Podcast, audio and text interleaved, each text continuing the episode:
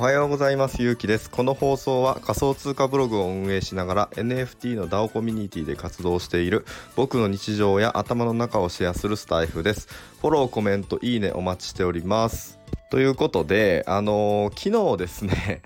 えっと、今日の配信は、あのー、日曜日なのでお休みしますといった形でお、あのお伝えしてしたかと思うんですけれども、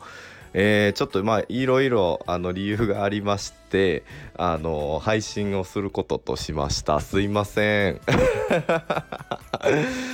なんか理由がまあ2つあるっていう話なんですけどまあそもそも昨日の配信聞いていただいたら分かるんですけどなんで、えー、日曜日はお休みにするのかっていったところをもう一回お話しすると、えー、僕があのー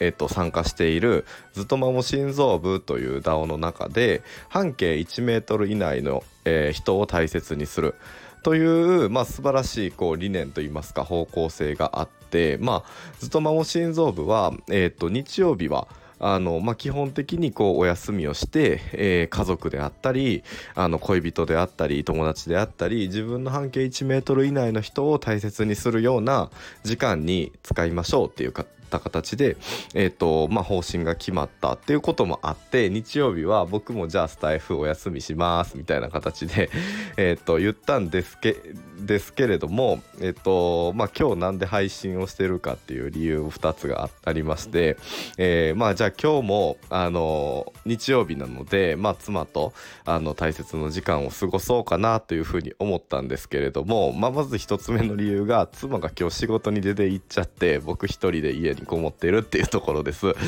えっとちょっともうあのやることがなくってあのまあ今日も Twitter とか Discord とかいろいろあのずっとまも以外のところも見ながら やってたんですけどちょっとうずうずしちゃったのでえっとスタイフ撮りたいなというふうに思ったっていうのが一つです。でもう一つがえっとまあ今日今なんですけれどもあのメタバッチの、えー、っとリリースがあの今日の朝の10時からかなされたりとかあと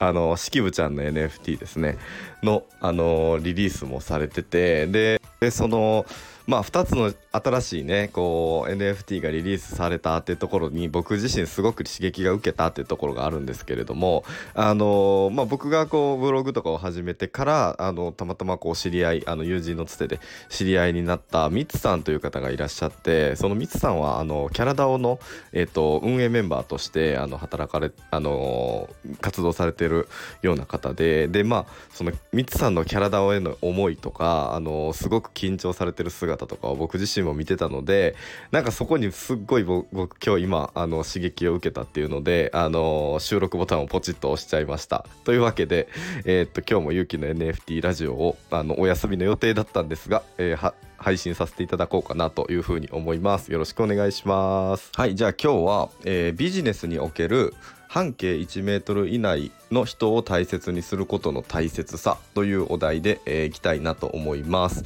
まあ、これどういうことかっていうと、まあ、Twitter とかインスタとか今だったら Discord とかで、えーとまあ、自分の発言をこうたくさんの人に届けることができるようになった時代だからこそ、えーと自分のこう半径1メートル以内の人をあの大切にする必要がありますよとか、まあ、1対1のやり取りっていうのがすごく大切になるなりますよっていうお話になります。まあ、これどういうことかというと、まあ、あの僕が、えーと、入っている、えー、ずっと守心臓部のあの一つの方針として半径1メートル以内の人を大切にするっていったところもあのが、まあ、あるんですけれどもすごくこれ僕共感するなっていうふうに思っていてまああのー、以前というか、まあ、今もずっとなんですけれどもあの西野昭弘さんが、まあ、これってよくあのおっしゃってることだな、まあ、そことつながるなっていうふうに思うんですけれども、まあ、西野昭弘さんもあの、まあ、これだけ、えっと、西野さんって自分の発信を、まあ、フォロワーさんもすごく多くて、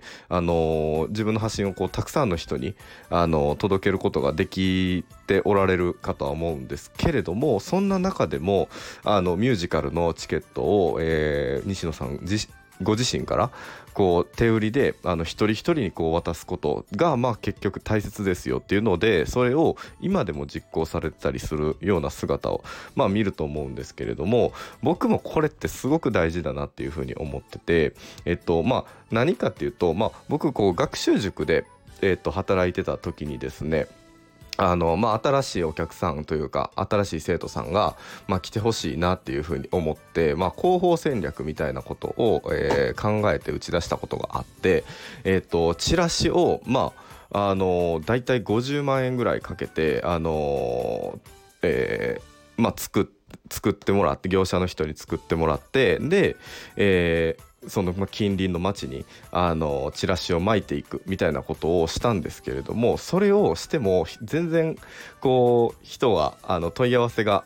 まあ、増えなかったっていう経験がありましてで、えーとまあ、このチラシの作戦あ失敗したなっていうふうに思ってで、まあ、次は何をしたかっていうと今あの通ってくれているえー、生徒一人一人を大切にあのして、まあ、もちろんこう成績の面でもそうですし、えー、成績だけじゃなくてあのまあ、僕が今あの当時運営していたこう教室に愛着を持ってあの何かこう居場所になるようなあの場所みたいな場所づくりみたいなことをあのこう広告戦略みたいなのでと、まあ、並並行してというか、まあ、広告戦略より優先順位を上げて、あの内部を充実させるみたいなことを意識した結果、まあ、紹介してくれる、あのその内部の生徒が紹介してくれるっていう事例がすごく起こってで結局はあのそそっちから紹介からの、えー、入塾みたいなものがすごく増えてであの自分が運営していた教室自体が盛り上がったみたいな経験があってなんか結局これなんだなっていうふうにあの自分自身もこう感触としてというかあの経験としてつかむことができたっていうのがまあすごく大きな経験だったなっていうふうに思ったんですよね。でまあ塾をあの辞めて、まあ、副業を始めてフリーランスを目指そうみたいな形で今進んでブログの運営を始めたんですけれども結局僕ってこうあんまり意識はしてなかったけれどもあのマス向けに発信をするっていうよりやっぱり1対1のお付き合いみたいなものを大切に多分今動いてるなみたいな感じで振り返今振り返ると思った。っていうのもあってあの今日日曜日なんですけどポチって収録をしたみたいなとこがあるんですけれども、まあ、例えば、えっとまあ、これだけこうツイッターとかオンライン家の中で、あの交流ができたりとか発信ができる、まあ、ブログとかツイッターっていう界隈ってそういう場所だとは思うんですけれどもまあなんかこうリアルで、あのお会いできるような機会とか飲み会とかイベントがあったらやっぱり僕積極的にこう体が自然に行ってしまってるなあの行ってしまってるなっていうふうに思ってまああのよくこうねオフ会とかがあればあの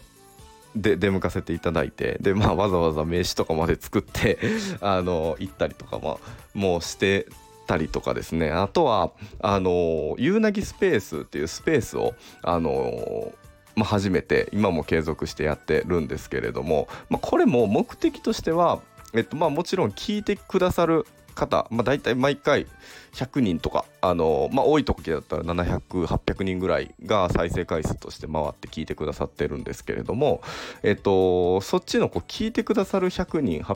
まあ、200人、300人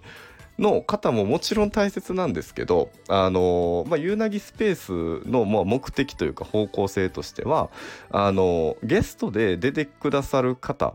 に、えー、っと満足をしていただいてスペースで話すことってすごい楽しいんやとか自分の考え整理できてよかったですっていう声をすごく大切に、あのー、したいっていう方向で、まあ、あのスペースの運営をやってるんですけれどもこれもまあそのオフラインで、あのー、自分の発言をたくさんの人に、えー、届けられる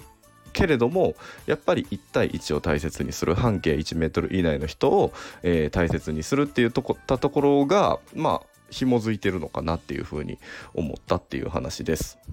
なのであの、まあ、もしねこうフォロワーさんで悩んでるとかあのブログの収益化で悩んでるとかあの副業始めたけどなかなか稼げないみたいな人こそ、えーと、自分の、まあ、ツイートに磨きをかけるっていったところもすごく大切だとは思うんですけれどもあの、まあ、関わってくれる一人一人と深く関わるかける100をした方が手っ取り早いんじゃないかっていうふうに僕は思いますって言った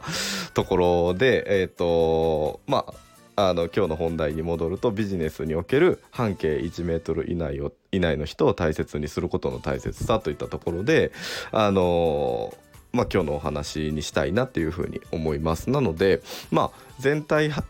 的なこう、まあ、自分の発信をたくさんの人に届けるっていったところもすごく大切なんやけど、えー、っと1対1で例えば、えー、ツイッターで言うとこうリプや DM とかで、あの絡んでくれた人